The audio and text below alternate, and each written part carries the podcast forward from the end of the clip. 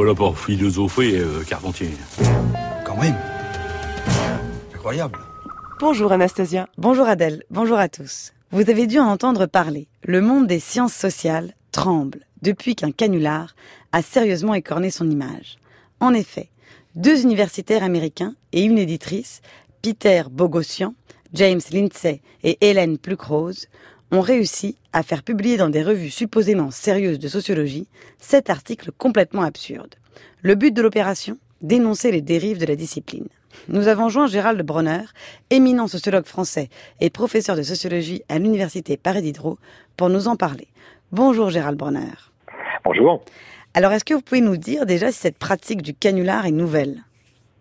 Ah non, certainement pas. Nous avons euh, tous euh, peut-être en mémoire euh, le, canular qui avait tenté le physicien et réussi d'ailleurs le physicien Sokal, d'ailleurs du nom de l'affaire Sokal, puisqu'en 1996, il avait réussi à faire publier dans une revue Social Text un texte totalement constellé de sottises, mais volontairement évidemment pour démasquer déjà l'usurpation de, ce qu'on appelle les cultural studies aux, aux États-Unis. Et alors cette affaire avait déjà fait beaucoup beaucoup parler. Donc ce n'est pas la première fois. Puis il y a d'autres affaires qui ont eu lieu notamment en France avec euh, le, la sociologie macédonienne qui est pas beaucoup plus sérieuse que, que, que, les délires constructivistes des Cultural Studies et qui avait elle aussi publié un article totalement loufoque, volontairement loufoque, sans s'en apercevoir bien entendu. Mais là, c'est quand même une affaire très spéciale, beaucoup plus sérieuse que tout ce qui a été tenté auparavant. D'abord par le volume de textes, il y a sept textes qui ont été publiés euh, dans des revues. Deuxièmement par le caractère sérieux entre guillemets des revues qui l'ont publié, puisque certaines d'entre elles sont classées Q1, c'est-à-dire qu'elles appartiennent en réalité aux, aux 25% des supports les plus visibles de leur champ.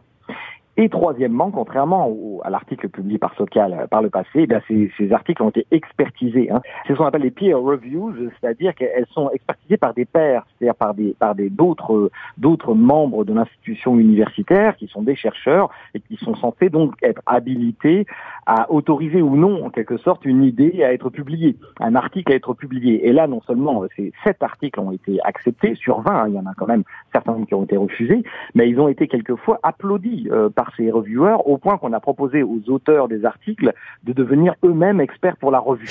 Donc euh, on, est en plein, on nage en plein surréalisme. Quoi. Mais alors, euh, qu'est-ce que ça veut dire selon vous? Est-ce que ça parle du fait que les revues sont pas si sérieuses? Est-ce que ça veut dire qu'il y a un problème dans la discipline?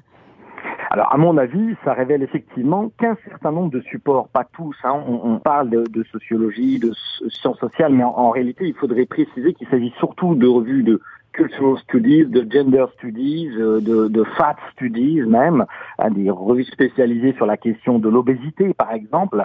Ce genre de canular permet justement de distinguer le, le bon grain de livret. Donc vous voyez qu'on est quand même... Non mais c'est vraiment dramatique, c'est vraiment dramatique. Et vous pensez que ce genre de canular euh, peut un peu réveiller les consciences? Alors c'est ça le, le problème, c'est que le canular est tout aussi intéressant que sa réception. Normalement, dans une discipline euh, normalement constituée, là où il n'y aurait pas de danger euh, euh, sociologique, eh bien, la communauté scientifique applaudirait et dirait oui, voilà, cela révèle qu'il y a un problème de sélection des idées sur un, certain nombre de revues académiques qui touchent quand même des subventions publiques, etc. Et, cela crée des postes à l'université.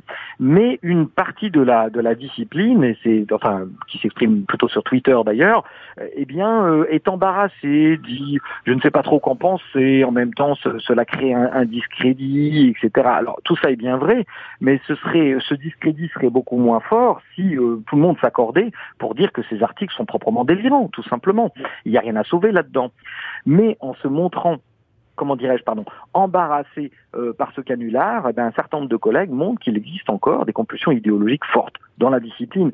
Et d'ailleurs, ces compulsions idéologiques, elles viennent d'être rappelées par un très bel article publié dans American Sociology, justement, qui est une revue très sérieuse, où 419 euh, sociologues universitaires américains ont été interrogés et montrent qu'il existe une asymétrie idéologique dans la discipline.